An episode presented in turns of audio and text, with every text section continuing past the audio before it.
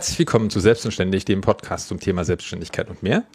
Episode 10 nach einer etwas längeren Pause, bedingt durch Hausbau, Umzug und ein kleines Baby. Äh, ich hoffe, ihr seht mir es nach. Nichtsdestotrotz habe ich natürlich für die Episode 10 äh, eine ganz besondere Gästin äh, ans Mikrofon geholt, beziehungsweise ich bin verreist, wie immer, diesmal nach Köln, in die schöne Domstadt. Die heutige Gästin ist, soweit ich das recherchieren konnte, gebürtige Kölnerin. Nein. Okay, dann habe ich schon den ersten Fehler. Das fängt sehr gut an. Äh, ich hoffe, wir machen jetzt mit den richtigen Punkten weiter. Sie ist aber studierte Diplom-Sportwissenschaftlerin mit dem Schwerpunkt Medienkommunikation und hat ihren Abschluss 2007 gemacht. Ja. Ist als freie Journalistin äh, tätig für Hörfunk, Fernsehen und im Social-Media-Bereich. Ist Podcasterin, Bloggerin, Referentin, Autorin und damit herzlich willkommen, Nora Hespers. Dankeschön. Ähm, Soweit alles richtig, bis auf die Geschichte mit dem Geburtsort. Genau. Also gebürtige Kölnerin zu sein wäre schön, davon gibt's ja nicht so viele. Ne? In Köln sind ja sehr viele Immis unterwegs, Ja. aber das kann ich von mir nicht behaupten. Im Gegenteil, ich komme sozusagen aus der Stadt des Erzrivalen, des Düsseldorf. ersten FC Köln. Nein, Okay. Borussia Mönchengladbach. Okay. Düsseldorf hat ja gar nicht nicht, so bewandert. Düsseldorf hat gar nicht oft genug mit denen in einer Liga gespielt. Okay. Uh, uh, uh, uh. Ich sehe schon die Kommentare. Ähm, das heißt, du bist Mönchengladbacherin sozusagen. Okay, Ja. dann habe ich das in deinen Podcasts äh, wahrscheinlich mich davon verleiten lassen, dass du sehr oft äh, mit Rita vor allem in den Kölschen Dialekt verfällst und das hat dann wahrscheinlich bei mir das so äh, ja, Das eignet man sich so an, ne? nachdem man hier Das so glaub ich 18 dir. Jahre gewohnt hat. Ach, ja gut, dann kann man ja schon, das kann man ja schon fast als gebürtige. Man soll ja die. Sprache lernen, ne? von Ja. da, wo man wohnt. Das ist richtig, das ist sehr gut. ähm, okay. Fangen wir mal so ein bisschen zu deinem Hintergrund an. Also Ziel ist es ja, ein bisschen was über dich und deine Selbstständigkeit zu erfahren. Du bist selbstständig seit 2003 als freie Journalistin unterwegs. Äh, du hast studiert, äh, Sportwissenschaftlerin. War das was, wo du sagst, mh, das wollte ich unbedingt oder ist das irgendwie so passiert? Äh, nee, das, äh, das, das ist auch schon, da, da fang- fangen die kuriosen Geschichten schon an, wie es dazu kam, dass ich Okay. Sportjournalismus studiert habe. Ich habe eine Ausbildung gemacht zur Werbekauffrau. Und Liegt jetzt nicht sehr nah. Genau, liegt jetzt nicht sehr nah, denkt man, das kommt aber noch. Es fügt sich alles mit dem Internet Okay. zusammen. Ähm, nee, und dann war irgendwann nach der Ausbildung klar, den Job will ich nicht, also in dem Job möchte ich nicht arbeiten, weil mir das alles zu oberflächlich war. Ich hatte mir das irgendwie glamouröser vorgestellt und hinter den Kulissen sieht's ja dann manchmal doch nicht so schön aus. Ähm, und dann wusste ich, ich wollte Journalismus studieren, aber wusste nicht so recht was und wo und wie. Ähm, und ich wusste immer, ich will nach Köln. Und dann bin ich in so einem Bücherei vom Arbeitsamt gegangen, habe mir einen Journalismusführer rausgeholt, habe den aufgeklappt und das ist wirklich nicht gelogen. Das erste, was da stand, war Sportjournalismus Köln. Und dann habe ich mir so angeguckt, was man dafür können muss. Hab tief durchgeatmet, dachte, hu, das mit dem Eignungstest, also du hast lange Sport gemacht, aber jetzt auch schon lange nicht mehr. Das wird äh, hart, diese Aufnahmeprüfung zu bestehen. Okay. Wusste aber, ich will das so unbedingt, dass ich einfach gekündigt habe, ohne einen neuen Job zu haben, ohne zu wissen, ob ich diesen Test schaffe und mich da reingeworfen habe. Und das hat geklappt. Und äh, dann habe ich Sportjournalismus studiert. Das heißt, das ist nicht nur so Theorie, dann ist es so richtig mit Bewegung. das ist so richtig mit Bewegung. Ja. Okay. Alles okay. mhm. Weil Schwerpunkt Medien und Kommunikation legt jetzt nicht unbedingt nahe, dass man da sich auch selber äh, bewegen muss. Nee, das, das hat sich auch ein bisschen gewandelt. Also wir reden ja davon, das war so um äh, 2000 Mhm. und äh, genau, da war das noch so, dass die ersten zwei Semester macht man, äh, ersten zwei Semester, ersten zwei Jahre, also das Mhm. Grundstudium, macht man komplett praktisch Sport. Also man Okay. muss natürlich auch die Didaktik lernen und wird da geprüft Mhm. und so, aber es gibt ganz viel um Sportpraxis und du musst halt alles können. Also, ne, das, also an diesem Eignungstest scheitern Leute, die teilweise sehr hoch äh, in deutschen Sportarten tätig sind, weil die die Vielfältigkeit nicht mitbringen. Mhm. Okay. So. Die meisten von uns übrigens gerne beim Schwimmen. Mhm, okay. Ja, ist das, ist, Oder beim Turnen wird auch gerne gescheitert. Äh, Das ist genau. das macht man wahrscheinlich auch nicht ganz so gerne. Ja, ich war, die, die Jungs müssen Klimmzüge machen mit so durchgestreckten Mhm. Armen und dann wieder hoch. Und auch bei der kleinsten Beugung wird sofort gesagt, nee, drei am Stück aus dem gestreckten Okay. Arm, das ist schon hart. Und ähm, beim Schwimmen äh, versagen vor allen Dingen Leichtathleten. Und ich gehörte halt zu diesen Menschen, die ihre, in ihrer Kindheit viel Leichtathletik gemacht haben und im Wasser liegen wie so eine Bleiente. Da du ja deinen Abschluss dann 2007 gemacht hast, gehe ich davon aus, dass du das Studium auch erfolgreich absolviert. Ja. Also du hast einen Abschluss, also von daher, Genau, ich habe einen Abschluss. wie der aussieht, das ist ja interessiert am Ende ja sowieso nicht mehr so. Der war ganz okay. Ähm, die, also hast, war das dann auch was, wo du gesagt hast, okay, da will ich schon weitermachen? Weil du hast ja auch gesagt, du hast mit dieser Werbethematik da angefangen, das hat dir dann irgendwann nicht mehr so gefallen.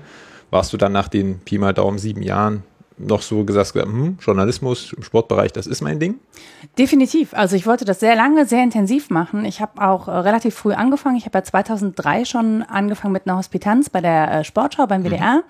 Und ähm, das war exakt die Zeit, in der die äh, Fußballrechte wieder zurück zum Sport gekommen mhm. sind. Und die brauchten halt Menschen. Also erstmal Menschen wie mich, die zum Beispiel Excel-Tabellen machen können. Mhm. Ich war erst der Nerd vom Dienst okay. und äh, habe mich dann so langsam aber sicher Richtung Autorin reingearbeitet und ähm, war dann auch 2004, also während meines Studiums, ich habe im Prinzip das Studium unterbrochen dafür, dass ich dann beim WDR mehr arbeiten kann. 2004 war ich bei der Europameisterschaft in Portugal dabei, mhm. auf eigene Kosten, weil ich mhm. unbedingt dabei sein wollte. Ähm, genau, und dann kam 2005 Confederations Cup, 2006 war dann die WM im eigenen Land, da hatte ich das erste Mal dann auch einen, einen Job im Team der ARD, nicht als Autorin, sondern um Sachen zu koordinieren. Ähm, aber ich war in dem Team drin und mhm. äh, das war schon so, dass ich dachte, okay, da will ich mich auch durchsetzen. Also das ist, äh, das, das möchte ich auf jeden Fall machen. Zwei Fragen dazu. Die erste, die du hast wahrscheinlich schon 5000 Mal gehört und kannst sie gar nicht mehr hören als Frau im Thema Fußball ist jetzt wahrscheinlich eher noch so ein bisschen, auch heute noch, auch wenn es traurig ist, ein bisschen Rarität. Jein. Ich habe dich, das, genau das habe ich dich mal sagen hören. Nee, also tatsächlich, als ich angefangen habe, war das natürlich ein bisschen mehr Rarität. Mhm. Also ich meine, wir reden jetzt ne, von 2003, das sind jetzt 15 Jahre, da passiert einfach sehr viel. Frauen sind bis jetzt auch immer noch weniger sichtbar. Also ähm, Das heißt, hinter den Kulissen ist eigentlich mehr Frauenpower, aber naja, mehr als sichtbar ist nach ja, draußen, ja. so auf jeden Fall. Ne? Es ist natürlich immer noch so, dass das ein männerdominierter Beruf ist, weil es auch vor allen Dingen um Fußball geht. Also ich glaube, vor dass. Vor allem um Fußball der Männer. Genau, um Fußball ja. der Männer geht, ja. genau, aber das ist, ähm, ich glaube, dass das einander bedingt, dass mhm. wir so viel ähm, Männerfußball berichten, dass da auch ja. so viele Männer sich tummeln. Ähm, dabei ist Sport natürlich wesentlich breiter angelegt und mit viel mehr Themen bestückt, die man da auch äh, gesellschaftspolitisch mhm. zum Beispiel deuten kann. Ähm, ja, und die Frauen, die ich kenne, die finden aber immer noch weniger äh, on air statt. Oder mhm. ähm, also dann schon mal so im, im Bereich Radio oder so, im Hörfunk geht das besser. Aber im Fernsehen sind Frauen, die die Fragen stellen, nette Fragen stellen, wenn es geht.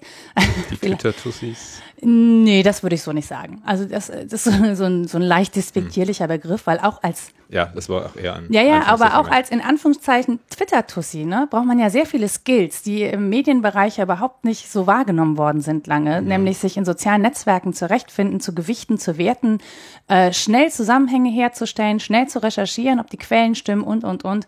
Ähm, das Twitter-Tussi, finde ich, klingt nach was, das es eigentlich nicht ist. Das ist wirklich ein ähm, journalistisch anspruchsvoller ja. Beruf, ja. muss man sagen. Das so schnell auch dann on air zu kriegen, weil das ist, äh, das ist ein echt schnelles Medium. Wollen Frauen nicht mehr sichtbarer sein? So, du kannst Nein, ja das ist, ich weiß, das wird gerne behauptet, aber so ist es definitiv nicht. Es ist nur einfach schwierig, einen Fuß in die Tür zu bekommen, weil natürlich einige Positionen schon seit langen Jahren besetzt sind. Ja, und jemand, der, äh, also ein Mann, der diesen Job mhm. schon lange macht, lange Jahre auch gut macht, warum soll man den einfach ersetzen? Mhm. Also, das ist natürlich. Vielleicht nicht ersetzen, aber man könnte ja. Ja, aber dann müsste es eine zusätzliche Stelle geben. Ja, mein Gott. Ja, das sagst du so, aber auch die kostet ja wieder Geld, ne? Also man muss natürlich gucken. Und wenn man, also es gibt ja nur ein bestimmtes Angebot. Die Sendezeiten sind ja zum mhm. Beispiel nicht mehr geworden oder so, ne? Ähm, das ist schon, also das, das hat auch systemische ähm, Hintergründe, mhm. was das angeht. Und es ist nicht ganz so einfach. Und es ist auch nicht so einfach, sich da als Frau durchzusetzen. So, ich habe das irgendwann geschafft im Bereich Radio, äh, allerdings zu dem Zeitpunkt, als ich den Fußball immer kritischer wahrgenommen habe, als mhm. das vorher war. Und jetzt ist es halt so, dass mein Herz da nicht mehr so dranhängt wie noch vor zehn Jahren, wo ich das, glaube ich, ähm, wo ich alles dafür gegeben hätte, das zu machen. Mhm. Ähm, das hat sich bei mir so ein bisschen ausgeschlichen. Nichtsdestotrotz kenne ich Frauen, die sehr gerne sehr viel mehr machen wollen würden, das auch können und wollen und äh, wo es dann doch schwierig ist, dass die sich nach vorne durchsetzen. Die Frage ging auch viel mehr, also ich wollte jetzt nicht sagen, dass, dass Frauen nicht wollen, dass man sie deswegen nicht sieht, sondern eher, dass ich teilweise Reaktionen lese und sehe, wenn Frauen sichtbar werden, wie dann die Zuschauerschaft, die primär männliche Zuschauerschaft darauf reagiert, gerade wenn es im Bereich Fußball ist. Und das ist auch was, glaube ich, was vielleicht nicht unbedingt jeder Mensch so gerne provozieren möchte und dann aushalten möchte, weil man muss es ja schon irgendwie ein bisschen aushalten können. Ich, nee, ich glaube, das wird, ich glaube auch das wird unterschätzt. Also zum okay. einen will man da natürlich Frauen davor schützen, das ist ganz nett. Aber das ist auch ein bisschen übergriffig, ne? weil man möchte das mhm. vielleicht und vielleicht wäre es irgendwie geschickter, ähm, Frauen da den Rücken zu stärken und ähm, einfach zu sagen, nee, die macht das jetzt aber und wir finden das gut. Da könnt ihr meckern, wie ihr wollt. Und das ZDF, finde ich, macht das mit Claudia Neumann sehr, sehr gut. Mhm. Ja, Claudia Neumann macht das auch nicht schlechter als ihre männlichen Kollegen. Es ist nun mal so, dass man, wenn man 90, 120 Minuten Spiel durchkommentiert, dass man Fehler macht. Das Machen passiert. Männer ja auch. Richtig, und die werden ja auch dafür an den sozialen Netzwerken ja. durchbeleidigt, aber eben nicht, weil sie ein also Mann Bela sind. Reti kriegt jetzt nicht immer Applaus. Überhaupt nicht. Ne, aber der wird halt nicht beleidigt, weil er ein Mann ist, ja. sondern weil er schlecht kommentiert. Und Claudia Neumann wird quasi erstmal aufgrund ihres Geschlechts durchbeleidigt. Ja. Und das ist natürlich, also das ist ja keine konstruktive Kritik, das ist natürlich totaler Unsinn. Und ähm, ich glaube, dass unterschätzt wird von Seiten auch der Verantwortlichen im Sportjournalismus, dass man Frauen da ein bisschen mehr Support geben muss, weil sie einer anderen Form der Kritik gegenüberstehen. So. Mhm. Ähm, ich glaube, dass es auch schwierig ist, nachzuvollziehen. Wenn die Riege der Verantwortlichen mit Männern besetzt ist? Äh, ja. ja, ja, so ist es ja. ja. Also ne, man muss ja mal sich einfach Interviews durchgucken oder gucken, ähm, wie die Sportredaktionen der ARD aufgestellt sind. Das mhm. kann man im Internet nachrecherchieren, wenn man das möchte. Und dann darf man ja da gerne mal die Frauen zählen in den verantwortlichen Positionen. Kommen wir zur zweiten Frage. Das heißt, du hast in deinem Studium schon mit dem freien Journalismus begonnen. Ja. War das, also hast du das einfach so ich habe da jetzt Lust drauf, ich mache das jetzt? Oder ist das schon so, hm, wie kriege ich da Auftraggeber und wie, wie muss ich denn da ran und wie, wie komme ich denn da überhaupt in diese Riege, sage ich mal, rein? Also wenn jetzt, wenn mir jetzt jemand sagen würde, ja, da gehst du halt einfach so Sportschau, klopfst an und sagst, hallo, ich bin da und will jetzt was machen, werden die ja wahrscheinlich auch sagen, klar, komm rein, setz dich. Ja, das ist genau, genau so war es halt nicht. Ich habe halt einmal tatsächlich ähm, ja, Frauen sagen immer gerne, sie haben Glück gehabt. Ne? Ich glaube, ich habe mich in einem Seminar dadurch hervorgetan, dass ich äh, gut organisiert habe. Also wir hatten einen Auftrag, wir sollten einen kleinen Film drehen mhm. und ich war vielleicht nicht die, die den als Autorin herausgestochen ist, aber dadurch, dass ich eine Ausbildung zur Werbekauffrau hatte und schon sehr große Projekte organisiert habe, fiel mir natürlich leicht, ein kleines, also Studentenfernsehteam aus fünf Personen zu koordinieren, hm. So, wenn man okay. dreiwöchige Shootings in Südafrika vorher organisiert hat, ist das so, ja, gut. Ne, du machst das, du machst das, zack, zack. Mhm. Und dann läuft das. Und das ist dem damaligen Dozenten des Seminars aufgefallen. Und der hat dann gesagt, mach doch eine Hospitanz beim WDR.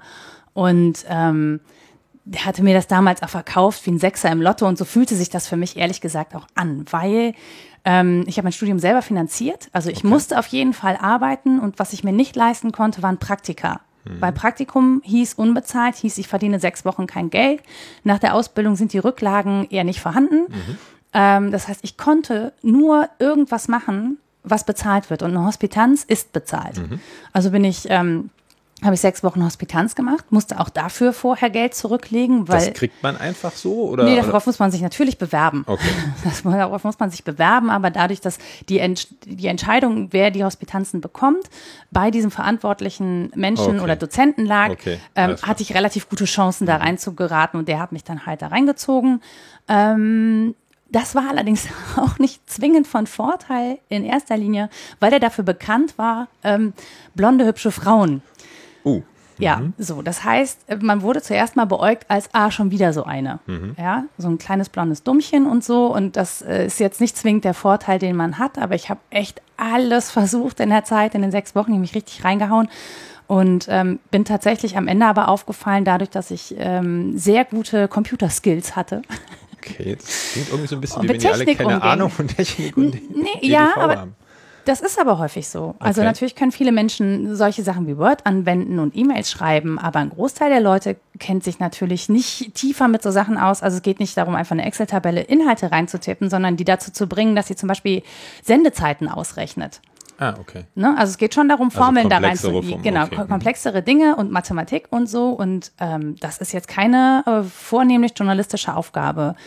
Und da würde ich wahrscheinlich an dem einen oder anderen Punkt auch schalten. Genau. Und meine Sonderspezifikation ist erstmal ein großes äh, Technikverständnis okay. auch. Also auch für die Hintergründe, wie funktioniert Fernsehen eigentlich hintenrum? Also wie sind Sendewege zum mhm. Beispiel? Ja, wo kommt eine Leitung an? Wo kommt, wie kriege ich äh, einen Satelliten aufgeschaltet? Das kommt aus dem Studium oder ist das was, wo du sagst? Das habe ich mir alles vor Ort da angeeignet, okay. weil ich immer gerne wiss, wissen will, wie so ein kompletter ja, Weg geht. Genau. Also mir reicht es nicht zu wissen, ah, okay, ich drücke hier den Knopf und dann ist der Fernseher an und dann kommt da mein Bild, sondern ich will passieren, wissen, was passiert, wenn ich den Knopf mhm. anmache, wo das alles herkommt und zusammenläuft und wie das organisiert wird und so. Und ich brauche das ganze Bild dahinter. Mhm. Und ähm, das kriegt man vor allen Dingen dann, wenn man bei Fehlern fragt, wo sie herkommen. Mhm. Also nicht sich aufregt, dass ein Fehler passiert ist, sondern sagt, aha, das ist Warum interessant, wo kommt denn dieser Fehler ja. her?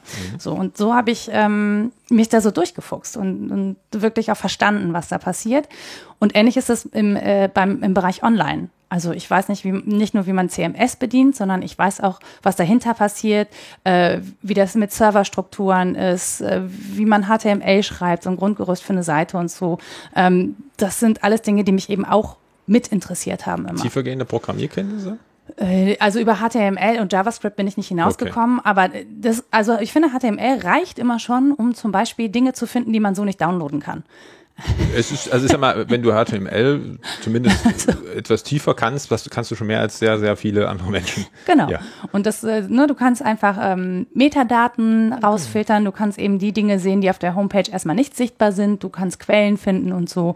Ähm, Oder auch prüfen, ob das überhaupt real ist, was da so stattfindet. Genau, und so. Und äh, das reicht, manchmal reicht es ja schon, um äh, einen Quelltext aufzumachen, damit mhm. Menschen denken, oh, die kann zaubern. was ist das? Wo kommt das her? Genau. Habe ich ja noch nie gesehen. äh, und okay, über die Hospitanz, da hast du dann sozusagen Blut geleckt und gesagt, okay, äh, das mache ich jetzt so, dass ich damit auch noch ein bisschen mehr Geld verdiene? Oder das hat sich irgendwie alles in, so ergeben. Also ich habe natürlich nach der Hospitanz durfte ich da äh, weitermachen, mhm. weil wie gesagt, wir hatten ja die Rechte und dann habe ich erstmal so Redaktionsassistenz gemacht, also Moderation. Aber immer noch parallel zum Studium. Immer noch parallel mhm. zum Studium und habe dann auch parallel, was man als Student halt macht, Promotion. Ne? Mhm. Also ich habe natürlich irgendwie so Werbesachen gemacht für, keine Ahnung, verschiedene Kosmetikhersteller, Getränkehersteller und so und war dann unterwegs.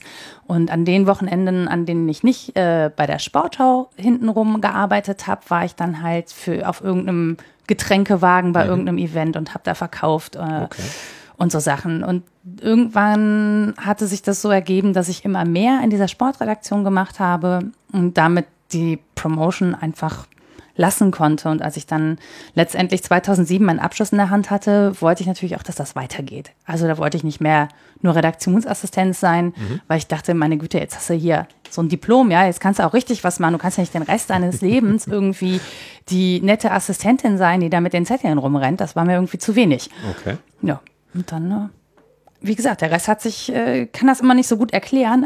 Ist das, also ist das üblich, dass in dem Bereich eher freie arbeiten? Ja. Oder? Okay, also, das, also vornehmlich. Du hättest jetzt gar nicht äh, sozusagen die, die, die, den Gedanken anstrengen brauchen zu sagen, okay, ich lasse mich da jetzt fest anstellen, äh, weil es macht ja Spaß, ich, ich, ich kann was, die Leute sehen, dass ich das kann und jetzt lasst mich doch hier mal für ein schönes Geld bei euch arbeiten. Ja, ich habe das ja versucht 2007. Also ich bin ja dann mit all dem Wissen, was ich angesammelt habe, und ich hatte auch äh, da schon die ersten Websites für den WDR mhm. äh, sozusagen in Betreuung genommen, weil dieses Online wollte keiner machen. Das war irgendwie. Setzt sich eh nicht durch.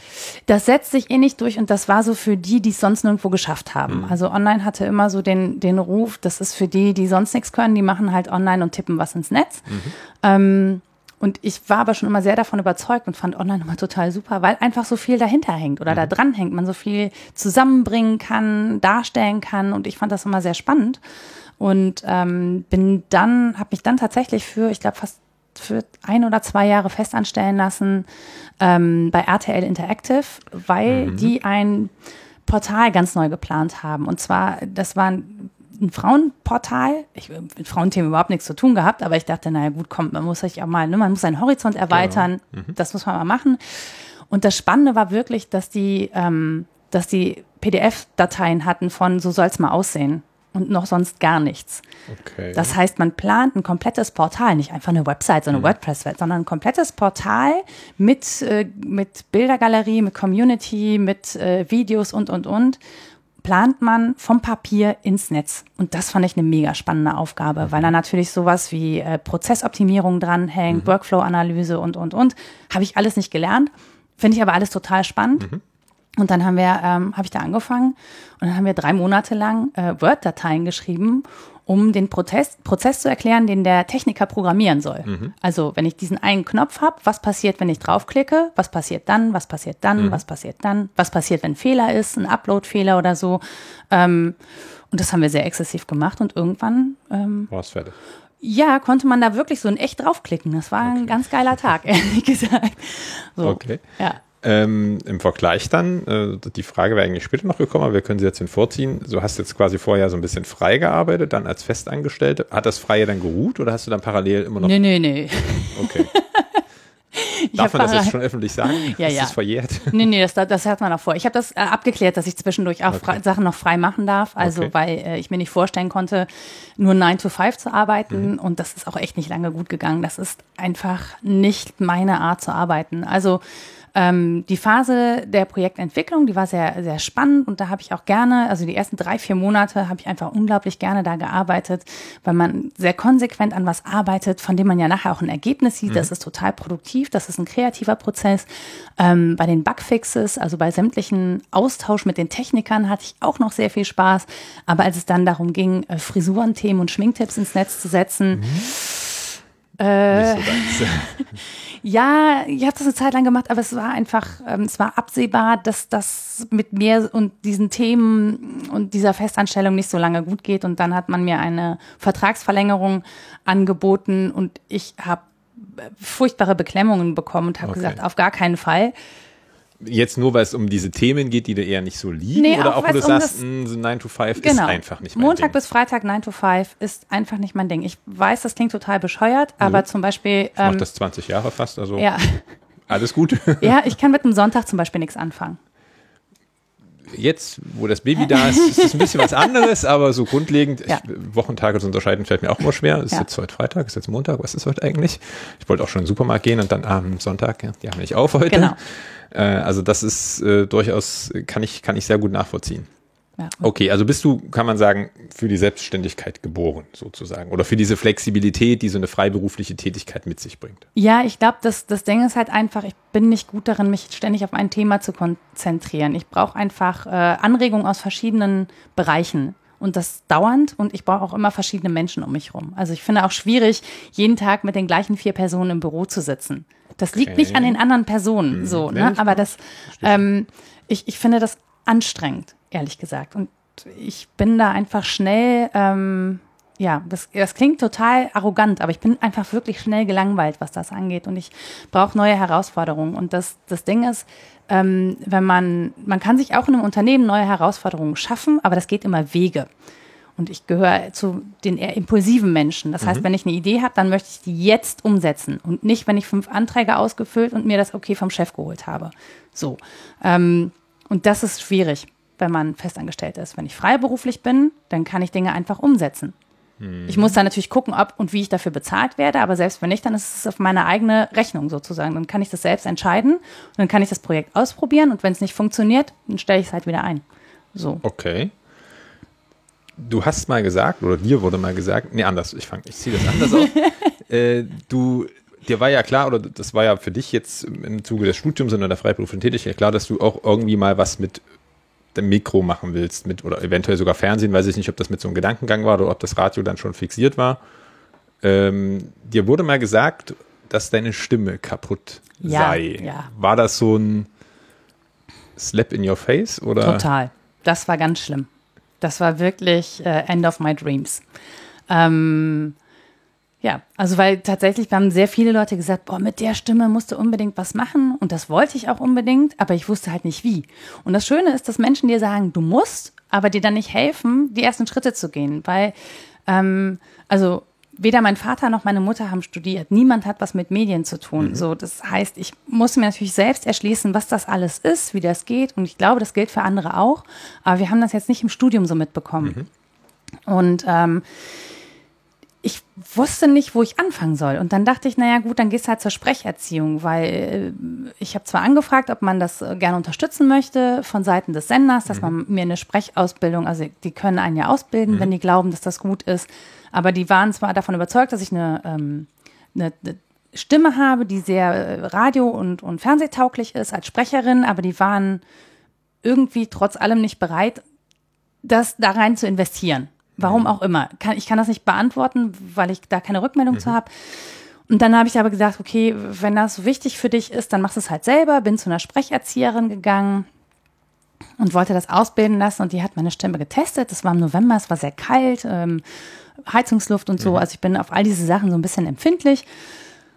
Und deren Feedback war dann sehr nüchtern und auch, dass sie sagte, meine Stimme sei kaputt. Und dann bin ich da einfach nie wieder hingegangen, weil ich dachte, okay, dann war's das, war's. das jetzt. Okay. So, und dann hat es fünf Jahre gedauert, ähm, bis ich nochmal so ein Seminar hatte und jemand gesagt hat, du hast eine ähm, so große Stimmungsbandbreite in mhm. der Stimme. Du musst da was mitmachen. Das ist egal wie, aber du musst da was mitmachen. Dann habe ich mir noch einen Sprecherzieher geholt und der hat das wirklich sehr, sehr gut hinbekommen. Also ich war erst bei der Logopädie, habe mhm. dann Gesangsausbildung und so gemacht und dann nochmal diese, äh, diese Sprecherziehung. Und der hat es geschafft, mir so viel Vertrauen zu geben in das, was ich da mit meiner Stimme mache, mhm. ähm, dass ich die nächsten Schritte gehen konnte. So, und das war toll das kann ich, äh, wenn man in dem Tal ist, so ungefähr um das, was ich mir jetzt so alles aufgebaut habe in meinen Träumen, ist jetzt auf einmal hin und dann kommt halt einer und reicht einem die Hand und sagt, komm doch mal mit, hier geht's weiter. Ja. Das, das kann ich mir vorstellen, dass das, dass das toll ist. Ähm, dass die Entscheidung, ob die Entscheidung schwer für dich war, in die Selbstständigkeit zu gehen, hatten wir ja eigentlich schon geklärt, weil das ist irgendwie alles so passiert. Das heißt, du hast da wahrscheinlich in der Tiefe gar nicht drüber nachgedacht. Halt also ich kannte das natürlich von zu Hause. Meine Mutter ist selbstständig, ne? Also okay. das, deswegen war für mich also du, du wusstest schon, wie das ist im weitesten Sinne. ja, ich habe halt schon von klein auf mit arbeitet. der Quittungen sortiert und mhm. so. Ich wusste schon, dass da auch noch ein bisschen was dranhängt, ne? so, so, so rein rechnerisch und so. Mhm. Und ähm, da hat mir natürlich die Ausbildung zur Kauffrau sehr geholfen, dass das jetzt irgendwie nicht ein Buch mit sieben Siegeln für mich ist. Das so. ist durchaus auch ein wichtiger Aspekt. Da kommen wir aber später noch zu. Äh, nun hast du ja, ich habe es in der, in der Einleitung ja gesagt, bist du auch Podcasterin, Schrägstrich Bloggerin. Ähm, irgendwann auch mal mit einem Podcast angefangen. Ja. Äh, der sehr, doch, ich denke, man kann schon sagen, sehr persönlich ist. Ja. Äh, es geht um die Geschichte deines Großvaters, äh, Theo Hespers, der äh, Widerstandskämpfer war im Dritten Reich, also zu Hitlers Zeiten sozusagen, der wenn ich es jetzt richtig, das habe ich mir nicht aufgeschrieben, aber ich glaube 42, 43 hingerichtet wurde ja, äh, von den Nazis. Ähm, und wie kam es dazu, dass du gesagt hast, ich meine, das ist ein sehr persönliches Thema, Familiengeschichte, wo man sicherlich äh, jetzt nicht als ersten Gedanken hat, war wahrscheinlich auch nicht der erste Gedanke, äh, das erzähle ich jetzt mal allen Leuten. Jein. Also das ist ja auch eine, ähm, das ist auch eine sehr spezielle Geschichte in dem Sinne, dass mein Vater ist äh, Geburtsjahr 1931 mhm. und er war mit meinem Großvater auf der Flucht und mein Vater hat Zeit seines Lebens versucht, dafür zu sorgen, dass mein Großvater als Widerstandskämpfer anerkannt wird. Ähm, das wollten viele Leute aus verschiedensten Gründen nicht. Und äh, der hat einen sehr harten Kampf mit sehr vielen Menschen geführt darüber. Dazu gehörte natürlich, dass er immer darüber gesprochen hat und dass er sehr viel veröffentlicht hat. Mhm. Das heißt, ich kann verstehen, dass man ähm, sagt, oh, das ist total persönlich. Es fühlte sich für mich nur nicht wie eine persönliche Geschichte an, weil okay. diese Geschichte immer schon öffentlich war. So, und da mein Vater sie ja schon immer veröffentlicht hatte, hatte ich jetzt nicht so ein, ne, also. War die Fortführung sozusagen. Naja, es ist, ich, es war jetzt nicht, ich bin jetzt nicht diejenige, die diese Geschichte überhaupt erst an die Öffentlichkeit mhm. geholt mhm. hat. Ich bin vielleicht diejenige, die sie einem breiteren Publikum zugänglich macht, weil mein Vater viele Dinge im Eigenverlag ähm, veröffentlicht mhm. hat. Das heißt, da steht kein, kein großer Verlag hinter, das wurde nicht äh, promoted, mhm. genau. Und ähm, mein Vater ist in seinen Kreisen, seine Kreise sind so bündische Jugend und mhm. so, ist der schon ein kleiner Promi gewesen. Also die, der kannte den wirklich jeder. Ne? Das ist aber natürlich ein sehr spezieller Kreis. Mhm. Und darüber hinaus ist die Geschichte nicht so besonders bekannt gewesen. Und ähm, genau, das ist das Einzige, was ich gemacht habe, ist der Geschichte eine andere Plattform gegeben und ein bisschen mehr Futter, als mein Vater das gemacht hat. Du hast oder machst es ja immer noch. Äh sehr viel dazu recherchiert. Es gibt ja, ja keine Ahnung, äh, containerweise Akten dazu ja. äh, in dem Bereich. Ähm, aber wie, wie, wie kam es dann zu dem Punkt zu sagen, okay, ich, ich mache das jetzt, also du, du verblockst das ja, die mhm. Geschichte, und es gibt sie mit etwas Zeit versetzt, manchmal äh, das Ganze auch als Audio. Also man kann sich das anhören oder man kann sich halt durchlesen. Mhm. Ähm, die Anachronistin heißt der Podcast, ich weiß nicht, ob ich es schon erwähnt hatte. Falls jemand danach suchen sollte, ist natürlich auch alles in den Shownotes verlinkt. Äh, also wie kam es dazu, dass du dann gesagt hast, ich, ich mache das jetzt eben auf diese Weise und nicht so in kleinen, in der kleinen Bubble wie dein Vater, sondern Vielleicht kriegen wir ja ein paar mehr Leute dazu, die das lesen und sich damit auseinandersetzen. Naja, eigentlich, das Netz ist ja meine Bubble mhm. sozusagen. Ne? Und ich weiß natürlich als, als äh, auch Online-Journalistin und noch als jemand, der jetzt auch schon wirklich lange Jahre in dem Bereich arbeitet, ähm, was das Netz im Le zu leisten imstande ist und was man da veröffentlichen kann und was nicht. Ähm, deswegen war das für mich jetzt nicht so ungewöhnlich, das ins Netz zu bringen. Mhm. Ich hatte tatsächlich allerdings zuerst vor, ein Buch darüber zu schreiben und das okay. äh, mal ein bisschen ausführlicher zu erzählen, in Buchform, vielleicht als Romanform oder Sachbuch oder so. Das hätte aber tatsächlich, ich bin ja jetzt noch nicht fertig mit der mhm. Recherche, also bis jetzt wäre einfach genau nichts veröffentlicht mhm. gewesen. Und ähm, dadurch, dass es dann die Pegida-Bewegung äh, gab und auch das Aufstreben rechter Kräfte, nicht nur in Deutschland, sondern auch in ganz Europa, hatte ich irgendwann das Gefühl, okay, ich kann jetzt nicht warten, bis ich alles zusammen habe. Mhm. Also was mache ich? Ähm, und habe gedacht, gut, dann hast du jetzt noch nicht alles zusammen, dann musst du einfach zusammen mit den Lesern auf diese Reise gehen, weil einen bestimmte, bestimmten Teil kann ich ja schon erzählen. Also mhm. ich weiß, wie es angefangen hat und ich weiß, wie es endet. Ja, also das ist wie, wie beim Tatort, wenn man schon vorne den Mörder kennt und einfach darauf wartet, wie der entdeckt wird. Und ungefähr so mache ich das ja auch. Also ne, ich kann sagen, wie es angefangen hat, ich kann sagen, wo es endet äh, oder auch vielleicht nicht endet, weil es ja in mir ja. auch immer noch weiter ähm, Erlebnisse gibt und, und, und also Sachen, die passieren. ist die Geschichte ja auch noch nicht zu Ende sozusagen. Genau, richtig, weil mein Vater das ja überlebt hat glücklicherweise genau. und auch noch ein sehr bewegtes Leben nachgesetzt hat. Ähm, und die Leute mitzunehmen, fand ich irgendwie reizvoll auf diese Recherchereise. Mhm. Und äh, die gerät natürlich zwischendurch ins Stocken, weil ich mit einem einzigen Besuch, zum Beispiel im Bundesarchiv in Berlin-Lichterfelde, so viele Akten ausgegraben habe, ähm, dass ich nicht weitererzählen konnte, bevor ich die nicht gelesen hatte in Gänze. Mhm. Nur so ein Berg Akten von knapp 1000 Seiten durchzuforsten ähm, mit den Dingen, die da drin stehen. Und das sind auch nicht so Sachen, wo man denkt, yeah, da habe ich jetzt voll Bock zu, das zu lesen. Wahrscheinlich nicht. Das, ja, das sind Gestapo-Akten und äh, das macht auch was mit einem. Und es ist ja auch ein wirklich dunkles Kapitel der deutschen Geschichte und zu wissen, dass man diese Menschen persönlich kennt oder dass sie was mit, mit einem selber oder mit der eigenen Familie zu tun haben, das schafft nochmal eine ganz eigene Verbindung. Und es gab Zeiten, in denen konnte ich nicht weitermachen, weil mich das wirklich an den Rand einer Depression gebracht hat.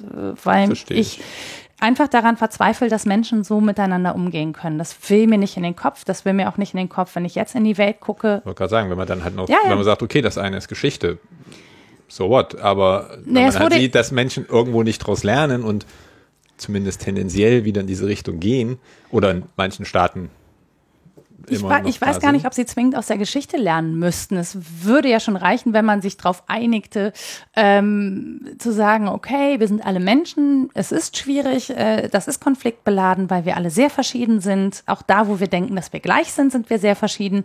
Ähm, fängt ja schon an bei den Gräben, die zwischen Männern und Frauen aufgemacht ja. werden. Ja? Also auch da gibt es ja genug Konfliktpotenzial. Das, das liegt einfach auch in der Natur der Sache. Aber wenn man sich darauf einigt, dass man damit sehr menschlich eben umgeht, ähm, kann man diese Konflikte so austragen, dass da erstmal äh, keine großen Kriege drüber ausbrechen müssen, sondern dass man das verhandelt. Aber an dem Punkt sind wir einfach schon lange nicht mehr. Nee. An verschiedenen Stellen. Und das will mir nicht in den Kopf. Mir will nicht in den Kopf, warum, warum es diese krassen Verlustängste gibt und warum man, warum man Hass braucht also weil man an die Stelle so viel anderes setzen könnte, was auch Emotion ist, aber was nicht so zerstörerisch ist und so. Ähm, da halten mich viele Menschen für naiv. Auf der anderen Seite habe ich diesen Prozess ja mit mir auch durchgemacht. Ne? Mhm. Also auch zum Beispiel mit meinem Vater, ich erzähle das auch, äh, wir hatten 15 Jahre überhaupt keinen Kontakt.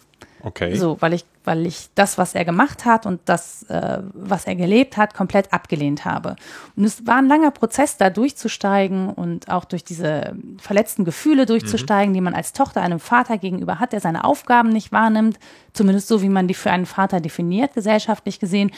Ähm, das ist schon auch ein großer und sehr langer Prozess gewesen, aber der hat sich schon auch gelohnt, weil ich glaube, das Ergebnis ist ganz okay. Ich würde sagen, es ist mehr als okay. Also ich habe keine absolute eine Hör- bzw. Leseempfehlung. Wenn jemand nicht hören mag, kann man sie auch lesen, ja. aussprechen. Also es ist, äh, es ist spannend, es ist interessant und äh, auch gut aufbereitet, finde ich. Also es ist halt nicht, Geschichte ist halt immer so ein bisschen langweilig, in Anführungszeichen, zumindest wenn man sich mit der Schule assoziiert. Das ist halt so. Da fand ich es auch äh, ganz langweilig. Ja. Aber äh, das ist halt schon ein bisschen lebendig gemacht. Man merkt, dass das dass schon was Persönliches dahinter steht, dass dich das halt berührt. Gerade wenn man es hört, hört man das natürlich auch so ein bisschen aus der, aus der Stimme heraus. Also von daher ganz okay ist da vielleicht doch dezent untertrieben. Ich lobe mich nur nicht gerne selber. Ja, das, das überlasse ich lieber anderen Menschen und es ist auch weiterhin erlaubt, es nur ganz okay zu finden oder eben auch gar nicht gut. Ja, es ist ja auch Geschmackssache. Ja, richtig. Ähm, dann hast du dir gedacht, okay, das eine Projekt ist irgendwie, lastet mich noch neben der Freiberuflichkeit nicht ganz so aus äh, und hast halt noch einen zweiten äh, Podcast angefangen, den du gerne als Laber-Podcast, was man ja so in der Podcast-Szene als bei, zu Gesprächspodcast sagst, aber das klingt für mich doch so ein bisschen despektierlich, wenn man sich die Thematiken anschaut, die ihr beackert, denn du machst sie nicht alleine, du machst sie mit Rita Molzberger zusammen, ihres Zeichens Philosophin. Mhm. Und ihr besprecht eben genau das, philosophische Themen, die sich, sofern ich das Thema richtig verstanden habe, mit dem Alltagsleben der Menschen beschäftigt. Ja, und definitiv. Du bist sozusagen der, wie sage ich das jetzt, ohne dass es falsch ankommt. Also Rita ist so diese, macht so diesen wissenschaftlichen Teil und du bringst vielleicht eher so dieses nicht ganz so wissenschaftliche rein. Ja, das absolut. so richtig zusammengepackt? Total. Ich okay. bin, also ich bin, ich bin diejenige, die keine Ahnung hat und aber äh, total Bock drauf hat zu wissen, was Rita denkt und, und äh, wie Rita das einschätzt und was Rita mitbringen kann an, an wissenschaftlichem Unterbau. Also für mich ist so, ähm, es gibt viele Menschen, die das sehr anstrengend finden, aber äh, ich diskutiere gerne. Nicht im Sinne von, ich muss jetzt einen Streit gewinnen oder so, aber ich lote gerne Positionen aus. Und mhm. mit Rita habe ich irgendwie eine ganz gute Form gefunden, das zu tun ähm, weil wir, obwohl wir uns von verschiedenen Seiten nähern, sind wir uns häufig, einige sagen zu häufig, einig. Ja, ähm, ja wobei ich glaube, es ist nicht eine, eine richtige Einigkeit, sondern es ist eher einsichtig. Also man, ich kann Dinge zum Beispiel, die Rita macht. Äh, Rita Ihr einigt euch am Ende sehr oft auf Einsicht. Auf einen Konsens. Auf einen Konsens, ja. genau, aber auf Einsicht. Zum Beispiel, Rita ist ja Veganerin und lebt es auch sehr konsequent. Ich bin Vegetarierin und kann warum auch immer, oder mir gelingt es nicht, den Schritt zu tun, den Rita gemacht hat. Mhm. So. Ähm, trotzdem ist für mich, das sind die Gründe, warum Rita so lebt, wie sie lebt, total einsichtig. Und für Rita ist es aber auch total einsichtig, warum ich ihren Schritt nicht nachvollziehe. Das mhm. heißt, ähm, wir bewegen uns in eine Richtung und sie ist schon vor sozusagen und ich hink noch ein bisschen hinterher und vielleicht werde ich da nie ankommen, wo sie ist. In, in der Konsequenz mit der sie Dinge umsetzt. Aber ähm, es ist überhaupt nichts, was uns gegenseitig dazu führt, dass wir uns werten. Mhm. So, und das stelle ich mir unter einem guten Diskurs einfach vor, ne? dass, man, dass man weiß, okay, der, die, der Mensch ist auf dieser Position, ich bin so halb entgegengekommen und bin dann noch so ein bisschen zwischen. Ähm, es wertet uns aber nicht, sondern es sagt einfach, okay, das ist deine Entscheidung und das ist deine Entscheidung. Ähm, wir können die Gründe des jeweils anderen nachvollziehen. Mhm. Leben ist trotzdem anders. Also unterschiedlich. Und das ist, glaube ich, nicht ein, ein Konsens im Sinne von, wir reden uns den Mund, sondern ähm, eine Einsicht teilen. So genau, genau, so. Ne, das, des, deswegen, glaube ich, kommt es häufig so rüber, ähm, dass wir einer Meinung wären, aber ich glaube, wir sind nur, ähm, also wir, wir schenken dem anderen unsere Einsicht sozusagen. Ja. So. Das Thema Philosophie äh, hat es dir so ein bisschen allgemein angetan, denn das Thema Autorin hatte ich in der Einleitung ja auch gesagt. Du hast mal ein Buch mit was Mitautorin, Co-Autorin eines Buches ja. äh, mit Andrea Meyer und Matthias Burchardt. Burchardt? Burchardt. Burchardt, äh, der seines Zeichens auch wieder Philosoph ist. Äh, Andrea Meyer ist, glaube ich, Journalistin. Genau. genau. Äh, Kiepenheuer und Witsch. Ich habe jetzt leider nicht so richtig das Jahr gefunden. Ich glaube 2011 oder 12. Ich weiß also es war auch schon auf jeden Fall mehr. schon ein bisschen älter. Äh, wie wie, wie kam es dazu? Das ist auch wieder so passiert? Oder ja, nee. wolltest du unbedingt mal ein Buch mit den Philosophen schreiben? Richtig. Okay. Also schon sehr lange. Ich wollte das schon sehr, sehr lange. Ich habe ähm, das ich, das sind immer so Geschichten dran, ne? Aber das war, ich hatte mal so eine Tasche. Auf mhm. diesen Taschen waren E-Mail-Adressen drauf, so dass man sich kontaktieren konnte, ohne dass man wusste, wie der andere heißt. Lockstoff hießen die. Genau, Tasche mit Community. Das war sehr, eigentlich ein spannendes Konzept. Ist, äh, Noch nie gehört, war, aber klingt Ich glaube, die waren ihrer Zeit voraus, ehrlich Im Sinne gesagt. der DSGVO, top. Ja, genau. eigentlich schon. Dann konnte man sich da so äh, anmelden und so. Und dann habe ich das gemacht und dann äh, konnte man in dieser Community mit Leuten sprechen. Und dann habe ich jemanden gefunden, äh, der hatte in seiner Berufsbezeichnung praktizierender Philosoph. Und den habe ich angeschrieben und habe gesagt, Entschuldigung, aber du hast ja wohl ein Rad ab. Guter also ich meine, zum Gespräch? Ja, irgendwie schon, das war schon sehr provokativ von mir, aber ich dachte, meine Güte, was soll das denn sein? Ich war aber auch schon auch neugierig. Und der hat mir dann ähm, verschiedene Sachen erklärt. Und unter anderem hat er mich zum Beispiel mit Hannah Arendt bekannt gemacht, weil ich dann so sagte, worüber ich so nachdenke. Und er hat mir dann passend zu meinen Gedanken immer äh, etwas geschickt. Bekannt gemacht im Sinne von mit ihrem Werk. Vorgestellt, genau. Er hat mir Hannah Arendt vorgestellt, indem er mir einen Auszug aus ihren Texten geschickt hat, der was zu tun hatte mit den Dingen, über die ich mir aktuell Gedanken machte. Mhm. Also mit meinem Alltag. So. Und das hat, die Idee hat mich total angefixt. Das fand ich total super. Und äh, den Kontakt zu diesem Mann habe ich allerdings verloren. Ähm, ich habe es auch nicht mehr geschafft, das irgendwie wieder raus, weil es eben DSGVO, mhm. ne? Mhm. So. Ähm, aber das hat mich immer umgetrieben, dass das eigentlich die Form sein müsste, wie Philosophie vermittelt wird, dass sie in deinem Alltag anknüpft. Mhm. Und ähm, dann habe ich bei 1 Live, das ist der Radiosender mhm. hier, der sehr äh, hoch frequentiert gehört wird, ähm, bei dem auch Domian Matthias, zum Beispiel. Genau, war, richtig. Genau. genau. Matthias Burchardt gehört, die hat eine Kolumne, die hieß Jein. Ja, nein, Jein. Und ähm, da hat er dann immer gesagt, wie bestimmte Sachen eingeschätzt werden. Und die hat er zum Beispiel zusammen mit Andrea Meyer gemacht. Mhm. Und ich habe dann diesen, also in so einem Spon Anfall von Spontanität, Matthias Burch hat eine E-Mail geschrieben, hat gesagt, so, ich finde das total super und ich möchte genau dazu, möchte ich auf jeden Fall ein Buch machen und ich möchte Philosophie im Alltag andocken. Und der war total begeistert, der hat sich sofort zurückgemeldet, das ist eine super Idee, aber das mache ich nur, wenn wir die Autorin mitnehmen. Und so hatte sich das dann entwickelt. Und waren wir mhm. dann irgendwann ein Dreierteam, haben äh, das zusammen dann mit 1 Live auch bei Kiwi vorgestellt mhm. und haben dann die Fragen aus der Kolumne sozusagen nochmal verschriftlicht. Okay.